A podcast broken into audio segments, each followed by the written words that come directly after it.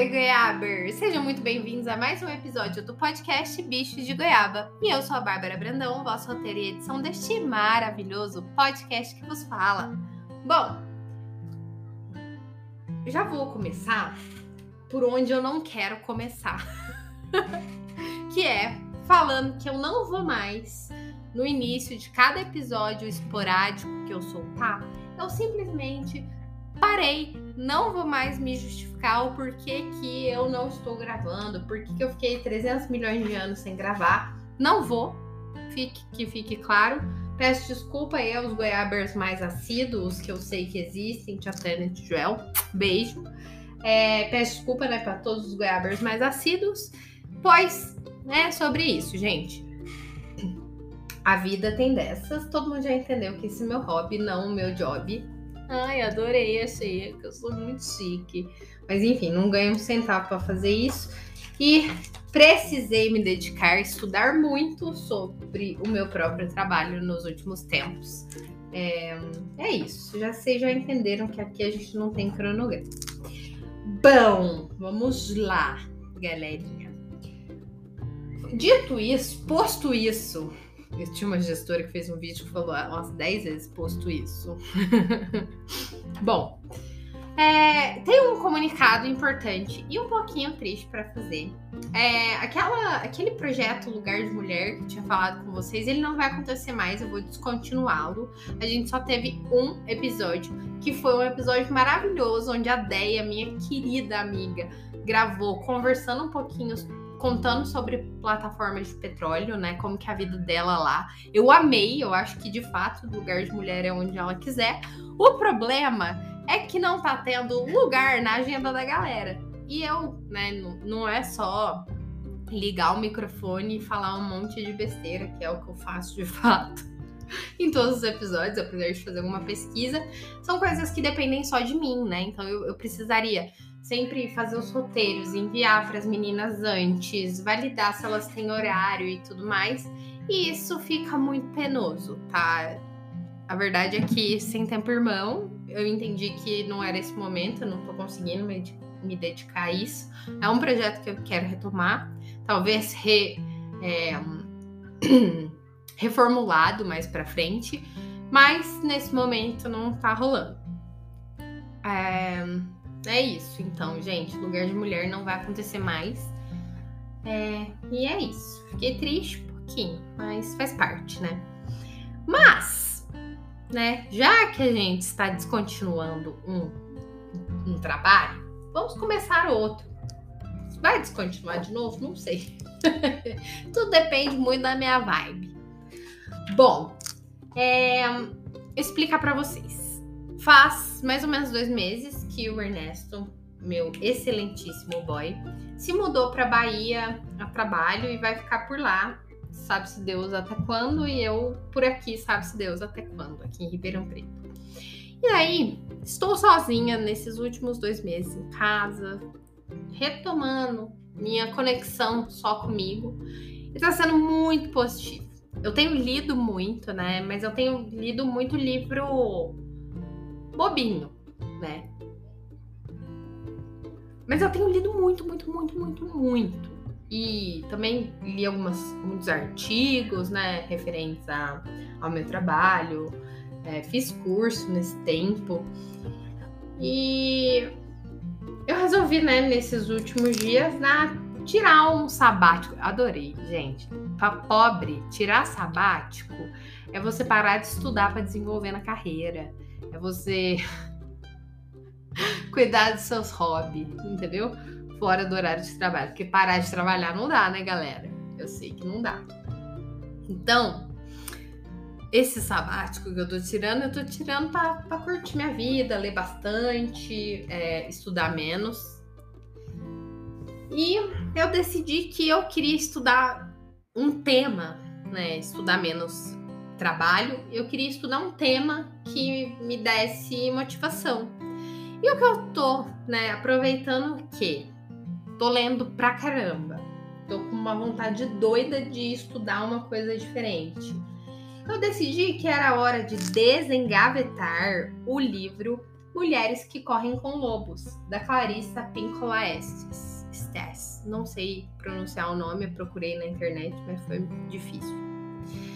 Um, e esse livro, né, Mulheres que Correm com os Lobos, Mitos e Histórias do Arquétipo da Mulher Selvagem, ele é um livro famosíssimo na literatura feminista, onde é, essa Clarissa, que é uma psicóloga junguiana, ela traz um pouco mais sobre um tipo uma visão mais instintiva da mulher, sabe? E todo mundo que lê esse livro gosta de ler ele em grupo, para fazer grupos de discussão, para enfim, mulheres se juntarem e discutirem sobre o livro e eu acho isso muito legal. Mas como eu já contei para vocês que eu já tô com um problema de agenda com pessoas, imagina que eu vou ler, agarrar um livro para ler de 500 páginas e que eu vou conseguir que diversas mulheres se juntem para ler um livro de 500 páginas em prol de uma discussão em pleno, sei lá, agora. Não vou conseguir, né? Mulheres que, que eu quero, não mulheres no geral. Posso até achar na internet, sei lá. Enfim. É, daí, temos esse ponto importante. Então não vai ter agenda. Eu decidi fazer isso sozinha. Vou ler o livro sozinha. Vou. Tô triste? Não. Por quê? Porque eu vou ler com vocês. Eu vou me narrar inteira lendo o livro? Claro que não. Mas o que, que eu vou fazer? Eu vou comentar todas as minhas impressões do livro aqui com vocês, à medida que eu for evoluindo na leitura. Bom, hum, então tá bom. Dito isso, posto isso, eu vou ler para vocês um pouquinho sobre esse livro aqui, né? Eu vou ler o verso. Meu livro, o livro que eu tô lendo, é o livro de 2018 da editora Rocco, né? A edição de 2018 da editora Rocco, que é um livro vermelho de capa dura. E atrás, né? Eu vou ler o que está escrito para vocês atrás. Medo, depressão, fragilidade, bloqueio e falta de criatividade são sintomas cada vez mais frequentes entre as mulheres modernas, assoberbadas com o acúmulo de funções na família e na vida profissional. Esse problema, no entanto, não é recente, acredita a psicóloga junguiana Clarissa Pinkola. Ele veio junto com o desenvolvimento de uma cultura que transformou a mulher numa espécie de animal doméstico. Mulheres que correm com os lobos identifica a essência da alma feminina, sua psique instintiva mais profunda, com o arquétipo da mulher selvagem, e propõe o resgate desse passado longínquo como forma de atingir a verdadeira libertação. Isso é o que está no verso, tá bom? É, e basicamente, essa psicóloga, ela escreveu esse livro em 1900 ela escreveu, não, acho que publicou, né, em 1992. É, e é um livro que eu, eu já comecei a ler, né? Eu li o prefácio, que é bem curtinho, eu vou ler aqui com vocês. E já tô é, na introdução. Ele é tão atual, parece que ele é atemporal. Muito. É, e antes de ler o prefácio com vocês, é, eu tenho uma coisa que sempre que eu dou livro para as pessoas, ou eu escrevo uma cartinha, ou escrevo a dedicatória no próprio livro, e daí, o que, que me ocorreu, né? Que eu me dei esse livro e eu não não me dediquei em nada. E eu fiquei refletindo sobre isso e eu pensei, bom, acredito que seria legal eu me dedicar a essa leitura. e eu vou Vou fazer uma dedicatória e vou ler aqui com vocês. Para mim, que como mulher quero conhecer o mundo à minha volta e aprender a como me desvencilhar daquilo que me sufoca, me prende ou me limita, para que eu corra com lobos. Um beijo, Babi. E eu gostaria de estender isso para todas as mulheres, minhas goiabers favoritas, todas as mulheres que escutam esse podcast, que é para vocês né, esse, essas impressões que eu vou passar. Eu acho que eu tô bem confiante de que vai ser muito legal. Eu tenho lido muito, mas leituras bobas me deram uma cansada. Claro que em paralelo eu continuo lendo que é crime. continuo lendo crime em paralelo. Mas eu queria trazer um pouco mais de conteúdo para as minhas leituras. Bom, então eu vou falar com vocês um pouquinho sobre o prefácio, né? Eu vou ler. Todas nós temos um anseio pelo que é selvagem. Existem poucos antídotos aceitos por nossa cultura para esse desejo ardente. Ensinaram-nos a ter vergonha desse tipo de aspiração. Deixamos crescer o cabelo e usamos para esconder os nossos sentimentos. No entanto, o espectro da mulher selvagem ainda nos espreita de dia e de noite. Não importa onde estejamos, a sombra que corre atrás de nós tem decididamente quatro patas. Eu tô arrepiada, confesso. Bom, é, essa leitura, eu acho que ela começa, né, nesse prefácio já trazendo que a gente não parece já fala sobre a opressão, né? Já fala sobre a opressão sobre a gente, sobre o quanto as vergonhas nos limitam de crescer. Já no prefácio eu já consigo identificar isso e sentir uma conexão muito profunda com o livro. A introdução ela chama Cantando sobre os Ossos e eu vou trazer, assim, algumas partes do livro que. algumas frases que eu achei muito legal. Esse é um livro que eu tô riscando, tô pregando post-it, tô escrevendo no livro. E é isso aí, galera. Sofram os leitores que têm livros intocáveis, porque esse é um livro que eu decidi que eu ia usar. E também qualquer coisa é só comprar outro, tá, gente? Beleza? Na Amazon é um negócio na é edição, não, não vou encontrar nunca mais. Tem em qualquer livraria essa edição aqui. Mas olha que legal. Ela começa essa introdução, né, falando sobre as semelhanças entre o lobo e a mulher.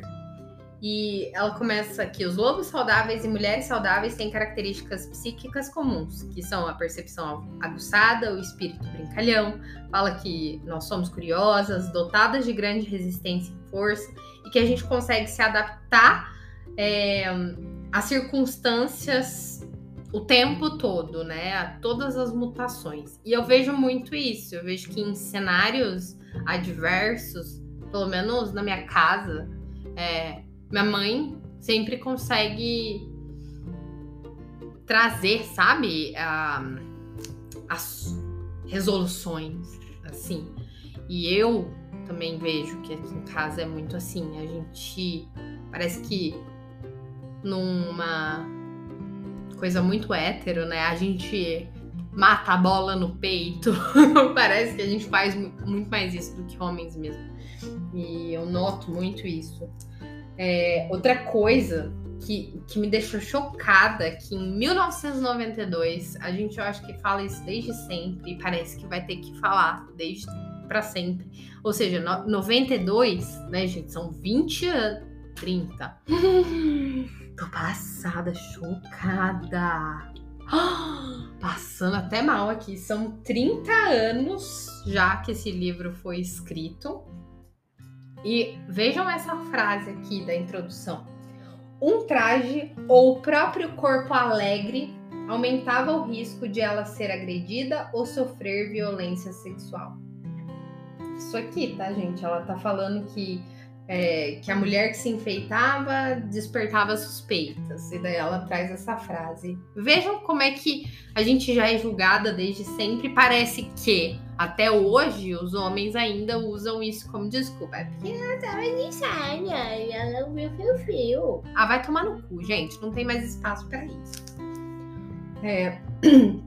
Aí ela fala sobre como encontrar esse feminino selvagem, né? Nisso na introdução, tá, gente? Então, é coisas muito pequenas, mas eu achei muito legal como que ela fala sobre o feminino selvagem estar soterrado pelo excesso de domesticação, que é o fato de que a gente não se conecta mais, porque é tanta coisa, são tanto.